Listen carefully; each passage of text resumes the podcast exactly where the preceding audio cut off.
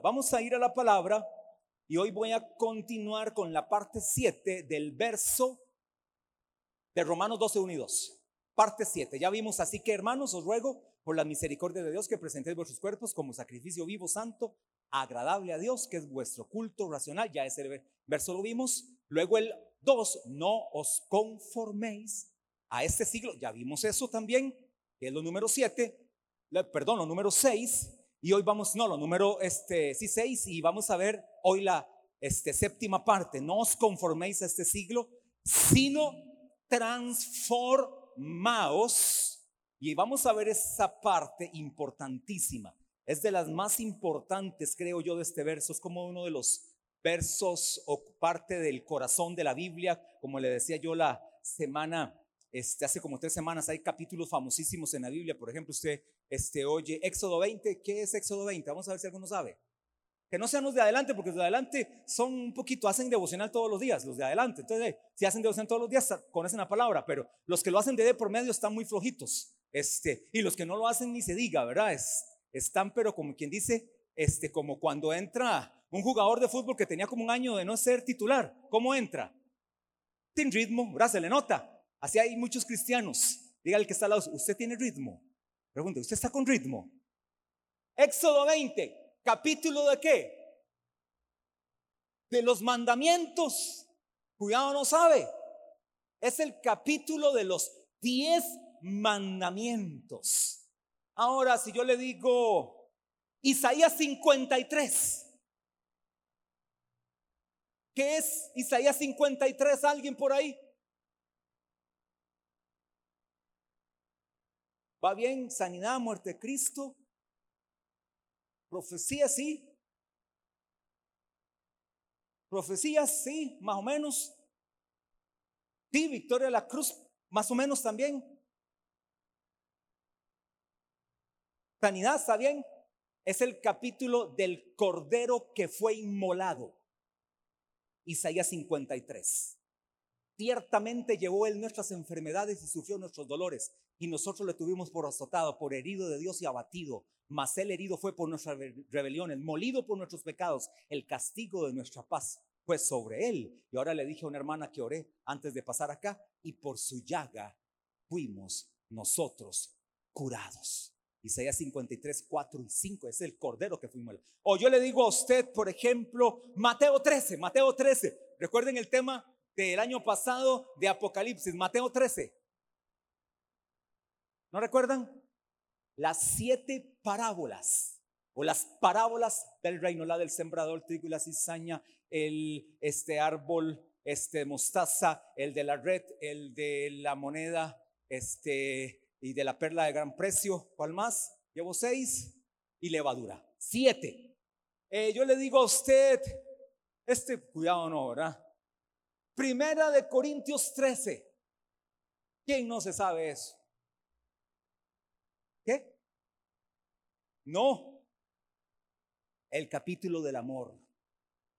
Bueno, para, para el que dijo dones, Primera de Corintios 12. El capítulo de los dones del Espíritu. Por lo menos ahí hay nueve dones de poder que habla. Es el pasaje que más aborda dones. Romanos 12 también y también Efesios capítulo 4, los dones de la ascensión. O yo le digo a usted, este, Apocalipsis 2 y 3, capítulo 2 y capítulo 3, las iglesias, las siete iglesias del Asia Menor. Y ahora yo le digo, Romanos 12 es el capítulo de la renovación de la mente o el capítulo también del servicio. Y entonces, cuando hablamos de este verso 2, y esta parte 7 de transformados es la palabra griega metamorfo. ¿Le suena parecido esta palabra? ¿Alguna? Metamorfosis, correcto. ¿Alguno sabe qué es la metamorfosis?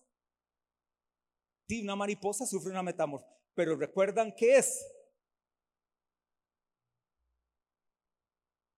Sí, es una transformación. Es una transformación. Y de ahí la palabra entonces metamorfo. Pudiéramos decir entonces, no os conforméis a este siglo, sino metamorfo o metamorfoseaos. Palabra TPP, soy yo, eso no existe. Metamorfoseaos. o metamorfo, que significa para que usted tenga ahí la transliteración del griego, significa esa palabra ajuste de piezas. Me gusta como lo traduce el griego. Ajuste de piezas, es hermanos, es que usted y yo llegamos a Cristo, sí o no, desajustados. Como un carro que todo le suena. O sea, recuerda usted cuando compró su primer carro, el carrito usado, ¿verdad? Que este, todos tuvimos, bueno, el que yo tuve, nadie lo puede tener, ese carro era único. Ese le sonaba todo, pero absolutamente todo. Ese, oiga, vibraba con todo. Bueno, ¿qué hay que hacerle? Un ajuste de piezas. De repente, lo que usted y yo necesitamos, y no de repente, es inmediato, urgente, ya mismo, un ajuste de piezas porque todo nos suena. Dígale que está al lado suyo, ¿a usted todo le suena? Pregúntele. Le suenan las rodillas, los tobillos, los codos, los hombros, este, no sé, eh, usted sabe por dentro todo lo que le puede sonar. ¿Sí o no? ¿Verdad? Es un ajuste de piezas. Esta palabra metamorfo también significa cambio, significa una transfiguración. Cuando Jesús te lleva a Pedro, a Jacobo y a Juan y se aparecen, dice la Biblia, Elías y Moisés, hay una transfiguración que hasta por ahí Pedro siempre verá como buen colérico, da una sugerencia muy, muy, muy tonta en el momento. Señor, ¿quieres que hagamos tres tiendas? Una para ti, una para Moisés y otra para Elías. Y el Señor no le respondió a semejante estupidez sugerida. Entonces, lo que sucedió ahí fue una metamorfosis, fue un cambio. Y entonces el Señor Jesús les da una advertencia. Esto no lo cuenten hasta que yo venga en mi reino en gloria. Esto que ha sucedido, no lo cuenten hasta el momento correcto. Eso es lo que Dios quiere en nosotros.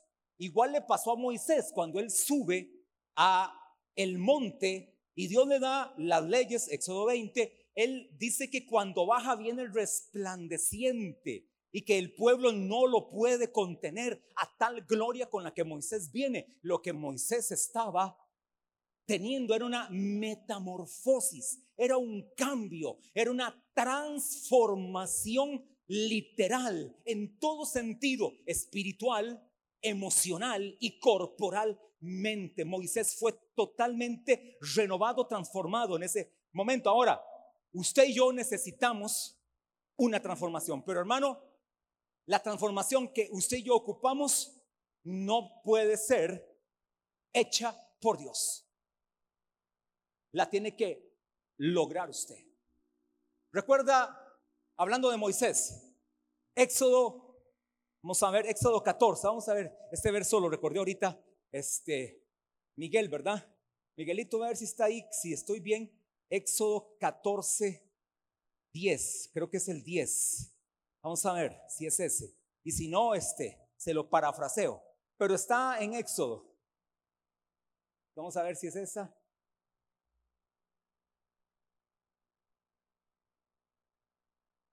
Vamos a ver el, el 15, el 15. Es que no, no, está en el bosquejo. Vamos a ver, vamos a ver. Entonces aquí, a ver si yo estoy rápido aquí. Éxodo 14. Ese es, ¿sí? Ahí está. Ese es. Oiga lo que dice. Entonces Jehová dijo a Moisés, ¿por qué clamas a mí? Di a los hijos de Israel que marchen. ¿Sabe qué está esperando Dios? Deje de andar clamando. Deje de andar orando. No estoy diciendo que la oración es mala. Lo que Dios quiere es que marches, que camines. A Dios le toca su parte. La parte de Dios es que te abre el mar rojo y tú pasas por el mar rojo. Él no pasará por ti.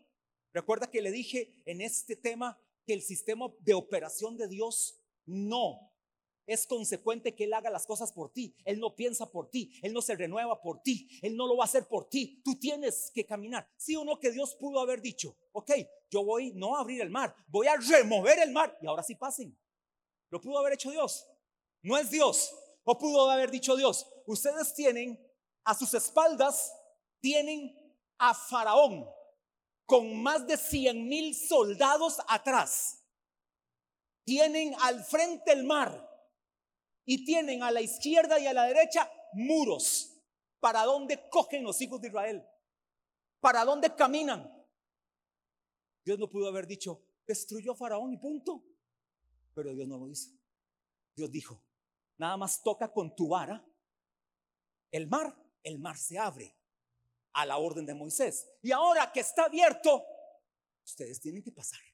Ustedes tienen que cruzar. Ustedes tienen que correr.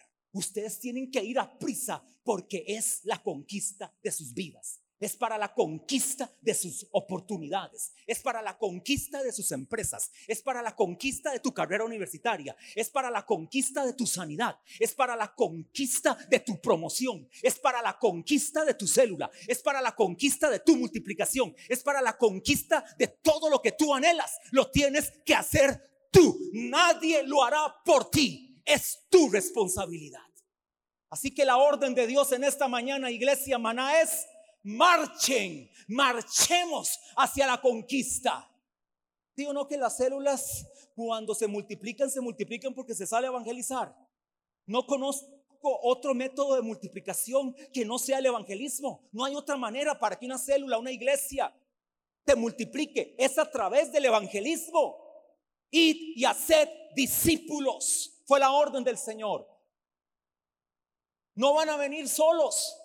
Hermano, de repente puede ser que algunos vengan solos por la misericordia de Dios. Han llegado aquí gente que viene sin que nadie les diga nada. Han llegado por pura gracia. Pero verdaderamente las iglesias cristianas, células, crecen por evangelismos en las calles, en los barrios, urbanizaciones, universidades, escuelas, colegios, oficinas, parques industriales. Es la manera como el reino puede avanzar. Por eso Mateo 11:12 dice, desde los días de Juan el Bautista hasta ahora, el reino de los cielos sufre violencia y los violentos lo arrebatan.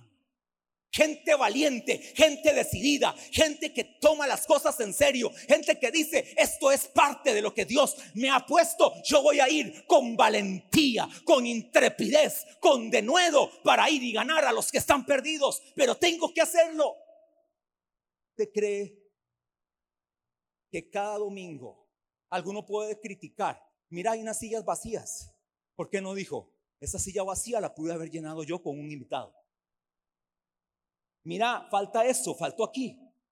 Cada domingo, después de que termina una reunión, yo lo primero que hago después de que la reunión terminó, bueno, hay gente que viene, lo busca, lo atiende a uno, uno lo atiende, ora o está ahí. Pero ya después de que yo ya me voy, me voy por ese pasillo, salgo por allá, voy dando gracias a Dios. Señor, gracias por la gente que hoy se congregó. Gracias por los que hoy asistieron. No es fácil ver el parqueo lleno este, el de al lado y el de allá donde el dueño de las pinturas, que por cierto, cada vez que alguien parquee su carro en el lugar de pinturas, bendiga al dueño de esa empresa.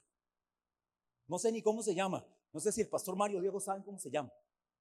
Pero es más, averigüenme el nombre, porque quiero orar por nombre. Porque ese nunca nos ha puesto un peros. Una vez, ahí no sé quién fue, hizo la necesidad fisiológica uno, la uno. La hizo en, casi en la puerta de donde entra el gerente. Oiga, y después de que hizo eso, el gerente dijo, dígale a esa persona que no lo vuelva a hacer, pero sigan parqueando los carros aquí. Oiga, sos, qué persona, qué decencia. Otro nos dije, prohibido, a partir de ahora pongo conos, pongo cadenas y nunca más me vuelven a parquear por el indecente que vino a orinar acá. El maleducado. Bueno, pues eso no es el tema. Ve, por decir eso me salía el tema. Ya no recuerdo cuál era el hilo que venía.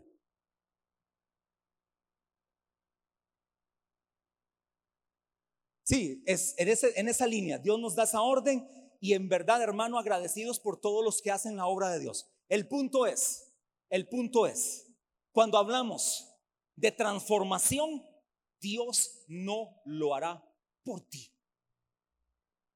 Ni tu esposa ni tu esposo. La oración de tu esposo, de tu esposa, de tu abuela, de tu mamá, lo único que hace es sumar, nada más. Son valores agregados solamente. Es simplemente una ayuda, pero necesitamos movernos en la dirección correcta. Y por eso la iglesia está enfocada en eso. Por eso la iglesia quiere impactar de esta manera, trayendo a muchos.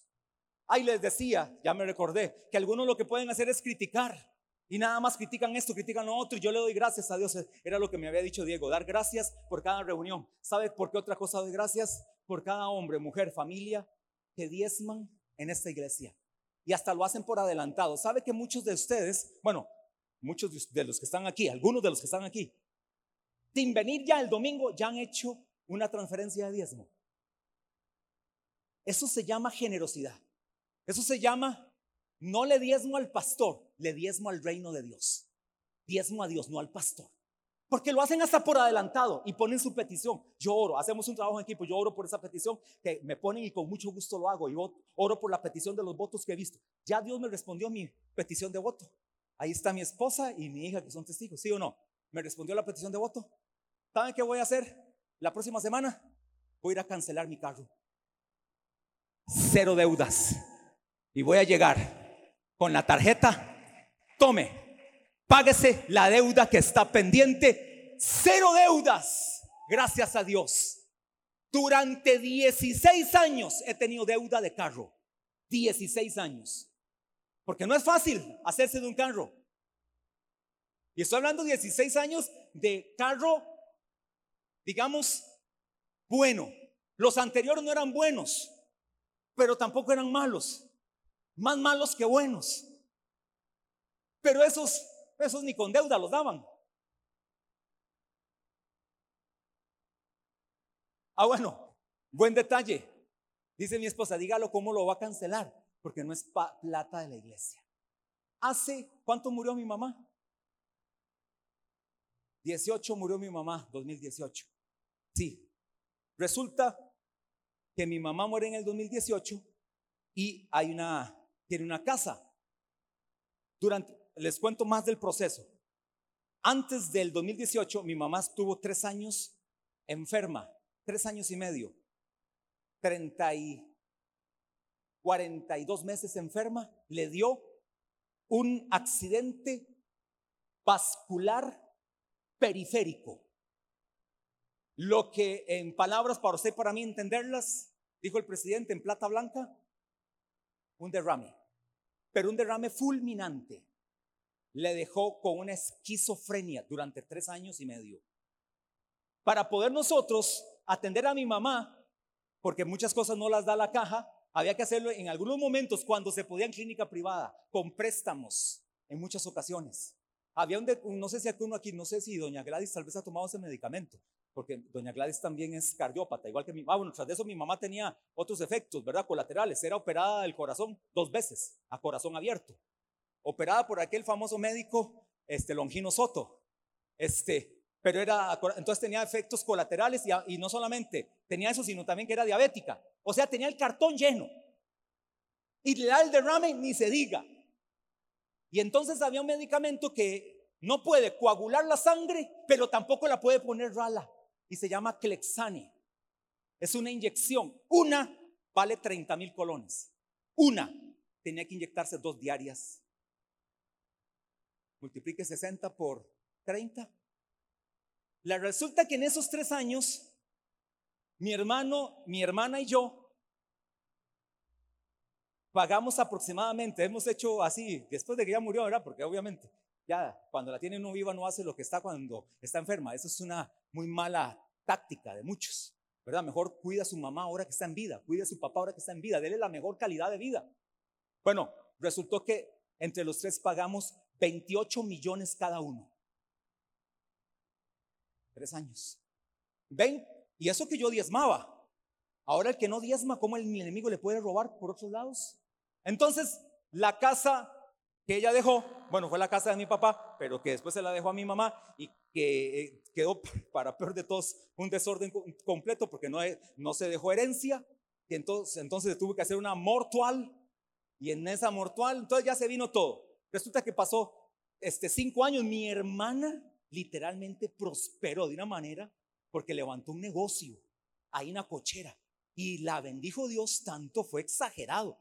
Oiga, al grado de que vende 10 mil hamburguesas por mes. Oye, parece McDonald's eso.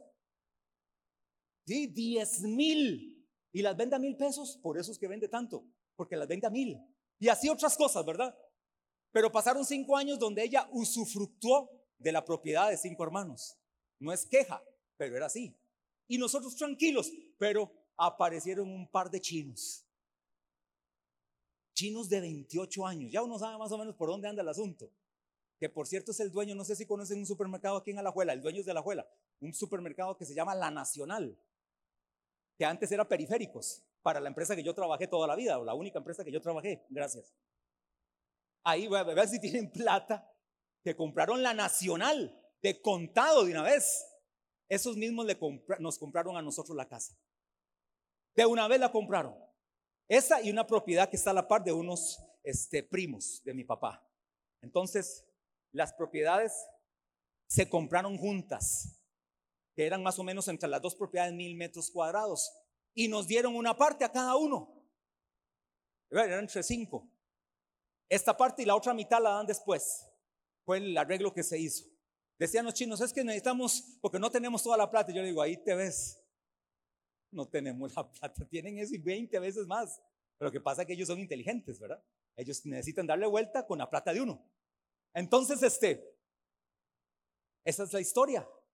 La próxima semana, con la plata de la venta de la casa de mi mamá, que no era mía y que Dios por gracia me metió ahí, soy uno de los herederos, no es tanto, pero me alcanza para ir a cancelar el carro.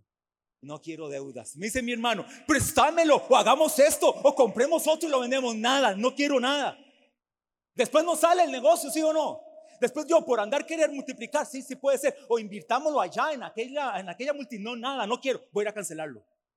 Entonces el próximo martes voy y cancelo. Así que gracias a Dios un testimonio por adelantado de creer. Pero oiga, fueron ocho años.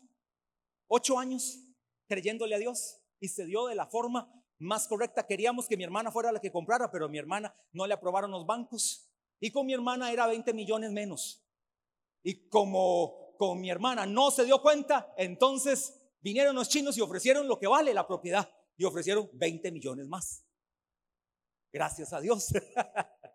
no, pero me duele por mi hermana, pero no. Ella está contenta porque se va a ir a un lugar cinco veces más grande. ¿Sabe a dónde? Diagonal a la Basílica de los Ángeles. Aleluya, dice aquí. Ahí va a estar, va a estar en un puntazo. Se llama la Mustache que mi hermana ahí anda más o menos en Dios, no está muy bien por si. Ven ahí, si quieren ir a comer ahí. Y el esposo es un rasta, ¿verdad? Que usted ve toda la decoración, es estilo que es jamaiquino. Sí, rice and beans, todo eso venden. Este. Pero quiero llegar a ese punto de un testimonio. Ahora, transformación. Siete pasos que tienes que tú dar y yo para una transformación interior. De lo contrario, la renovación se ve detenida. Por eso dice, no os conforméis. Eso es para los bocones que a veces dicen, mira, el pastor cambió carro, mira, el pastor acá. Sí, sí voy a cambiar de carro, pero todavía no es más. ¿Sabe qué voy a hacer? Voy a vender el carro. Lo voy a cancelar y lo voy a vender. Ya le saqué fotos, está a la venta. Y me voy a quedar sin carro por lo menos nueve meses, porque voy a multiplicar esa plata, ahora sí, pero con el carro cancelado. Entonces la idea mía es, me voy a hacer vendedor de carros pastor y vendedor de carros. Para que nadie critique nada, porque aquí de por sí nunca cogemos plata de la iglesia. La plata que nosotros tomamos para las cosas de nosotros las produce mi esposa en The Harvest Christian School y en la red de cuido de Limas. Creyó más el gobierno que muchos de ustedes que ni diezman y critican el diezmo. Así que por aquello, ¿verdad? Si me ven entrando en un Lamborghini o en un X6, y eléctrico, dice Cristian. O en un Audi. No, no, no, no voy a entrar en esos. Voy a entrar en otro Toyota. Voy a entrar en otro Toyota, pero no sé cuándo. Ahorita voy a multiplicar lo que Dios me dio. Y lo voy a hacer también porque sé que es parte de lo que Dios apuesto. Dice la pastora, ni yo me acordaba. me dieron una palabra profética. Ahí está Dani. No, no, no, no que quiere mirar. Confundía. Ahí se me fue. Este, padre, con Mikey. Eh, sí, te confundí con Dani por el. no está Dani, ¿verdad? No está, no está alguien de Kingdom de hace 20, de hace 25 años atrás. Nuria, más o menos, este, Emilia, no está. Ah, bueno, hace 25 años atrás dice la pastora que llegó un coaching, pastor, muy adinerado. Imagínense de Monterrey, México. Monterrey es la, es el, como decirlo así, la capital del comercio en México. Te llama, te llama porque creo que está vivo, Alberto Gloria, como de metro 90, más alto que Cristian. Y dice la pastora que él me dio una palabra, yo ni recuerdo ese día la palabra, dice, Dios te va a ser un libertador financiero y va a depositar esto en tu vida. Y se ha cumplido. Y no solamente por esto, sino por todo este tiempo hemos visto la mano de Dios sacando a la gente de la maldición de la deuda y siendo gente más correcta en su administración, porque una de mis especialidades, por ejemplo, es, además del tema de la palabra, es también dar consejería financiera para que la gente sea libre de la maldición, de la pobreza y de la deuda, de las malas decisiones, porque nosotros también fuimos pobres. Literalmente tuvimos escasez. Tuvimos lo que fue empezar el ministerio y una noche no tener nada que comer. En el año 2003, en Montenegro. Y lo que nos salvó fue esa noche, es que un discípulo que ya no está en la iglesia era de los que trabaja express en una pizza que existió aquí en, bueno, en Costa Rica, pero más en Alajuela se llamaba 2 por 1 pizza. No sé si la conocieron. El dueño es Aquila Lee, el dueño de Heredia, o el ex dueño. Y dice, este muchacho llegó, tocó la puerta de la casa y dice, pastora, es que viene que ando haciendo esto. Y viera qué torta, pastora. Me dieron más pizzas de la cuenta. Yo no puedo llegar con esto porque me van a decir qué pasó. Entonces, usted no las llevó. Fue que sobraron. Usted no quiere dejarse una pizza que tiene, que, me sobró. Y dice, pastor, claro, si tiene dos, mejor. Recibimos las dos pizzas, era la comida de esa noche. Raquel y Steven, usted sabe, un chiquito no entiende de eso. Ese fue el regalo. Recuerdo navidades donde el regalo era lo que les daba mi suegra. Las primeras tres navidades. Ese era el regalo de ellos de Navidad en los primeros tres años de mi ministerio. Lo que les daba mi suegra. Con la pensioncita de ella humilde, de esas pensiones de gobierno para gente que este, se las heredó el esposo, humilde, con eso les daba. Esos fueron nuestros inicios. ¿No vieron esos, esos carros que no avanzaban, destartalados totalmente? Es la mano de Dios la que nos ha permitido llegar hasta acá. Y por Él es que hemos visto a gente como ustedes, que hoy usted va al parqueo y usted puede sacar una estadística, la mayoría de ustedes tienen carros por encima del modelo 2000. Y yo recuerdo en el carro que llegaban algunos. ¿Dónde está Alonso? Alonso vino, sí, hoy. Así tocó. ¿Estás Alonso por ahí? Alonso, sí o no, que usted llegaba en el coche bomba. Era un peligro. Yo veía ese carro y decía, Alonso es capaz que nos va a explotar ese carro en el parqueo ahí. Vaya, vea el carro que hoy tiene. Vaya, vea el carro que hoy tiene. Vea la hija que tiene. Vea la esposa que tiene. Vea cómo Dios lo ha bendecido en el trabajo que tiene. Lo han ascendido ya como tres veces. Dios lo ha bendecido. Hasta concursos pagados en esta escuela de finanzas, este, acá en el INCAE. En el INCAE. Hay títulos del INCAE. Y así usted puede conocer a muchos el pastor Mario Solís, recuerdo, siendo un aplanchador en una este, empresa allá, Borcar, que algunos trabajaron acá en Poás, por ahí. Hoy Dios lo ha bendecido, su familia, su carro propio, cero deudas. Cuando lo compró, lo compró sin deudas. Ah, tiene casa propia también. Ariel y Byron, de la misma manera. Cristian Fernanda de la misma manera, Gerardo Pamela de la misma manera, Steven y Paola de la misma manera, Laurita de la misma manera, Jaylee, Oscar, que ahorita se van a casar de la misma manera. ¿Sí se van a casar ahorita? Es que una vez le dije a una pareja, ¿ustedes se van a casar ahorita? Me dijeron, ay, yo dije, perdón, me equivoqué, no eran ustedes. Casi que me dice, te reprendo Satanás, casi me dicen eso. Este, vamos a ver así rápidamente este, a Carlitos y Magali, yo los he visto eh, prosperar. Doña Esther y Don John, los he visto prosperar. Es este, Luis Emilio y Nuria, los he visto prosperar. Este, Tony y Cintia, los he visto prosperar. Graving, prosperar. Graving y Sara, los he visto prosperar. Este, Brian y Kelly allá, los he visto prosperar. Este, vamos a ver allá. ¿Qué más aquí? Este, ojo al feedback. Ah, Angie, Byro, los he visto prosperar. Oiga, la bendición de Dios. ¿Sí o no? ¿No merece el Señor más bien un aplauso en esta mañana? Él es el que lo hace cuando usted cree a la palabra. Y hablando de creer, el primer paso de la transformación es creer. Ese es el primer paso. Creer. Si no lo crees, la transformación no puede venir a tu vida. Y la vida cristiana, el nuevo nacimiento, empezó a la cuenta de tres, Iglesia Maná, San Juan 3:16, uno, dos y tres.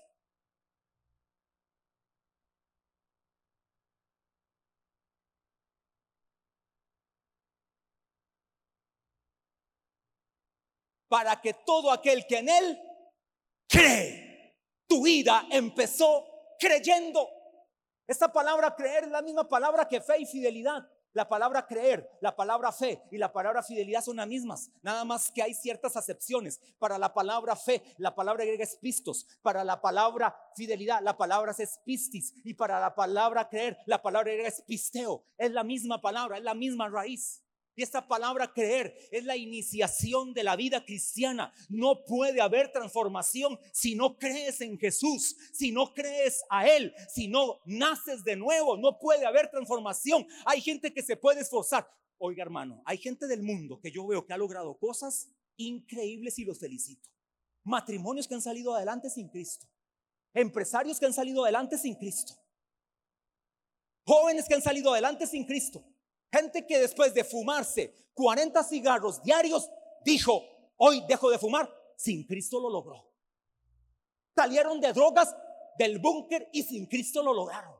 Ahora mi pregunta es, cuánto más nosotros con Cristo en nuestro corazón podemos lograr un mar de oportunidades, un mar de grandes cosas con Cristo en nosotros como la esperanza de gloria. Así que usted y yo tenemos la aptitud de Dios. Ojo que dije ap con P. Cuando es ap, es capacidad de Dios donde usted y yo no hacemos nada en ese momento, que es el nuevo nacimiento. Es lo único, donde usted y yo no tenemos que hacer nada para nacer de nuevo? Solamente Jesús es el único que nos puede llevar al nuevo nacimiento y usted tiene que dar solo un paso, creer. Creer es el paso que hay que dar. Esa palabra creer significa confiar, tener fe, persuasión, convicción, confianza, fidelidad, gracia. Número dos, permanecer. Bueno, no le dije el pasaje, Romanos 8, perdón, Juan 8, 30. Juan 8, 30 al 32. Dijo entonces Jesús a los judíos que habían creído en él. Dijo entonces Jesús a los judíos que habían creído en él. Oiga, ¿quiénes creyeron en él? Judíos. No era fácil que un judío creyera en él. Era algo prácticamente imposible que un judío creyera en Jesús. Porque ellos no esperaban a un hombre que viniera de una humildad como la con la que viene Jesús, donde viene sentado en un burro, entrando a Jerusalén, ellos esperaban a un caudillo, a un libertador que viniera con caballos, pura sangre, con una espada en su mano, con una corona. Ese es el Mesías que ellos esperaban. Ese es el Mesías que vendrá por segunda vez. Ese sí es el Mesías que vendrá por segunda vez, pero en la primera venida lo rechazaron porque no era el que ellos esperaban. Por eso dice San Juan 1.11, a lo suyo vino y los suyos no le recibieron. Mas a todos los que le recibieron, Juan 1.12, cuatro verdades espirituales, la número uno, les dio la potestad de ser hechos hijos de Dios. Así que entonces, dijo entonces Jesús a los judíos que habían creído en él, número uno, creer, número dos, si vosotros permaneciereis, si vosotros permaneciereis. Esta palabra permanecer es la palabra también griega, para que usted la tenga ahí, meno. Y esta palabra es, el significado es quedarse en un lugar perdurable, persistir, retener, duradero, vivir. Es decir, que cuando se habla de permanecer, el día que llegaste, ahí te quedas. Eso es como el matrimonio. En un matrimonio cristiano, la idea es y la lógica es que un matrimonio cristiano es permanecer hasta que la muerte los separe, dice la Biblia. Pero otros hicieron algo que era incorrecto hasta que el pecado fue el que los separó, porque permitieron pecado. Pero la idea del matrimonio es permanecer. Pero cuando hablamos en Cristo todavía es un nivel mayor. Es un lugar donde se está de forma duradera para toda la vida, de forma perdurable, persistente, sin mirar atrás. Si vosotros permaneciereis en mi palabra. Ahora, aquí está también otra clave de claves. ¿En qué se permanece? ¿En qué es que tú permaneces? ¿En tus fuerzas? ¿En qué permaneces? ¿Con la cantidad de dinero que tienes? ¿En qué permaneces? ¿En tus atributos? ¿En qué permaneces? ¿En tu integridad? ¿En qué permaneces? ¿En tu esfuerzo? ¿En qué permaneces? ¿En la oración que haces? ¿En la Biblia que lees? ¿En el devocional que haces? ¿En la santidad en la que vives? ¿En qué permaneces? Sabemos que todo eso, la mayoría no califica para eso. Hay que permanecer en la palabra. Si vosotros permaneciereis en mi palabra. Es hacer de la palabra tu norma de vida, tu razón de vivir. La palabra tiene que ser el manual que dirige tu destino. La palabra tiene que ser las normas que direccionan tu vida, tu familia, tu casa, tus finanzas, tu empresa, tus estudios, todo lo que tú hagas tiene que estar direccionado por la palabra de Dios. La palabra de Dios es como una brújula que te dice cuál es el norte a seguir. Y si la palabra no avala lo que estás haciendo, tienes que dejar eso que estás haciendo. Tienes que abandonar eso. Si la palabra no lo dice, tienes que abandonarlo. Es una orden de la palabra. Así que se permanece en la palabra. Jesús exhorta a estos judíos de una forma contundente y les dice, si vosotros permaneciereis en mi palabra, seréis, número cuatro, seréis. Es un asunto de ser. Es un asunto de ser. Tres, no, cuatro. A tres, creer, permanecer en mi palabra y ser. No, cuatro. Voy por el cuatro. Cuatro, número uno, creer. Número dos, permanecer. Número tres, en mi palabra. Número cuatro, ser. Es un asunto de ser. Dígale que está al lado suyo, vea el que está al lado suyo. Ahí pregúntele quién quieres llegar a ser. Véalo ahí, dígale, ¿quién quieres llegar a ser? Es un asunto de ser. ¿Sabe qué es lo más alto que usted puede llegar a ser? ¿Qué es lo más alto que usted puede llegar a ser? Un discípulo de Jesús. Dijo entonces Jesús a los judíos que habían creído en él, si vosotros permaneciereis en mi palabra, seréis seréis es un asunto de ser y lo más grande que yo puedo llegar a ser es ser su discípulo. Y conoceréis. Número cinco. Número cinco. Y conoceréis. Esta palabra conocer me impresiona el significado en griego. Usted me ha oído decirlo un montón de veces. Esta palabra conocer es la palabra griega ginosco con G y con K. Ginosco. Y con una tilde o un apóstrofe en la primera O. Ginosco. Esta palabra ginosco significa entender, saber, reconocer, cerciorar, comprender. Te lo repito otra vez. La palabra ginosco significa entender, saber, reconocer, cerciorar, comprender. Para un judío este verbo implica tener una experiencia personal con el objeto conocido. Es decir, cuando Jesús les dice, y conoceréis, es ustedes lo que tienen que hacer, además de creer, además de permanecer, además de mi palabra, además de ser, tienen que conocer. Y este conocer es tener una experiencia con el objeto conocido, es decir, una experiencia conmigo. El que no ha tenido una experiencia conmigo, entonces no puede llegar a ser ese discípulo que yo quiero que sea. Esa palabra conocimiento, ginosco, es una experiencia transformacional. Cuando hablamos de Ginosco es que tu vida fue transformada al conocer a Jesús.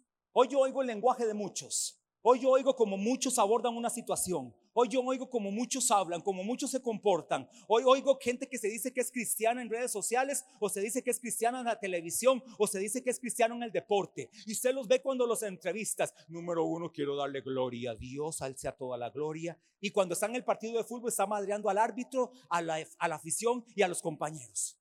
Eso no es ginosco. Ahí no hay experiencia transformacional. Pastor, no juzgue. Pastor, usted no sabe la cólera que da cuando usted le mete en un pellizco, cuando usted le da un, patadón, pastor, cuando usted ahí lo están provocando. Usted no sabe eso. Por más que usted me diga, ginosco es experiencia transformacional. Sí se puede ser cristiano en una cancha de fútbol, en una cancha de básquet, en una cancha de béisbol, en una cancha de tenis, en un lugar de perdición como en el que usted puede ser que trabaje en un banco, en una oficina, en una transnacional, sí se puede ser cristiano. ¿Quién dice que usted tiene que andar predicándoles y evangelizándoles y andar con una pandereta siempre y con una Biblia debajo del brazo? ¿Quién dice eso? Lo que transforma verdaderamente es su testimonio, es su cambio, es su vida diferente, es su forma de hablar, es su forma de abordar las cosas, es su inteligencia, es su denuedo, es su valentía, es su disrupción, es su forma de vivir lo que la gente va a ver en usted para que ellos, pero no le van a hacer caso a su religiosidad.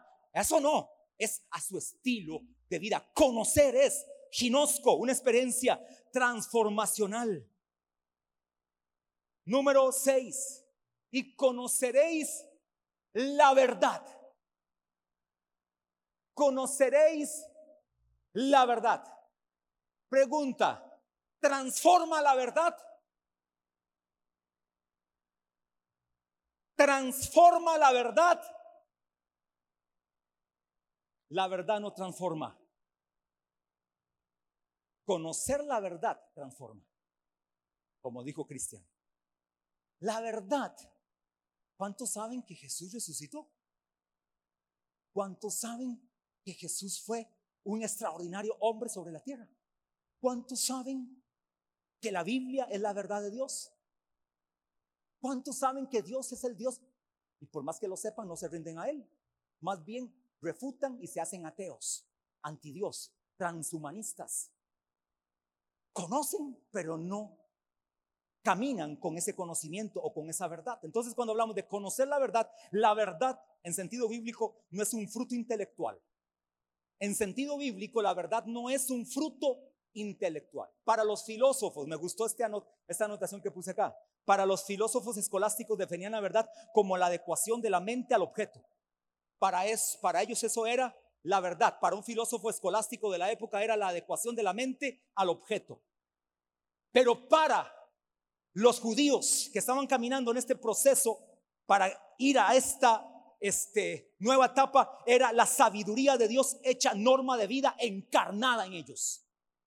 Es decir, que la, la verdad se te encarna a ti.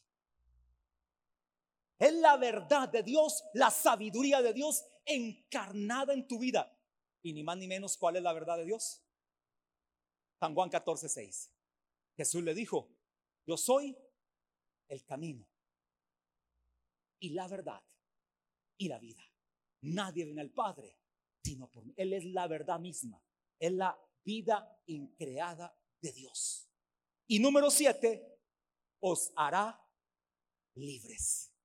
Al final empieza con creer y terminas con libertad. Pero aquí anote algo. Libertad diferente a verdadera libertad.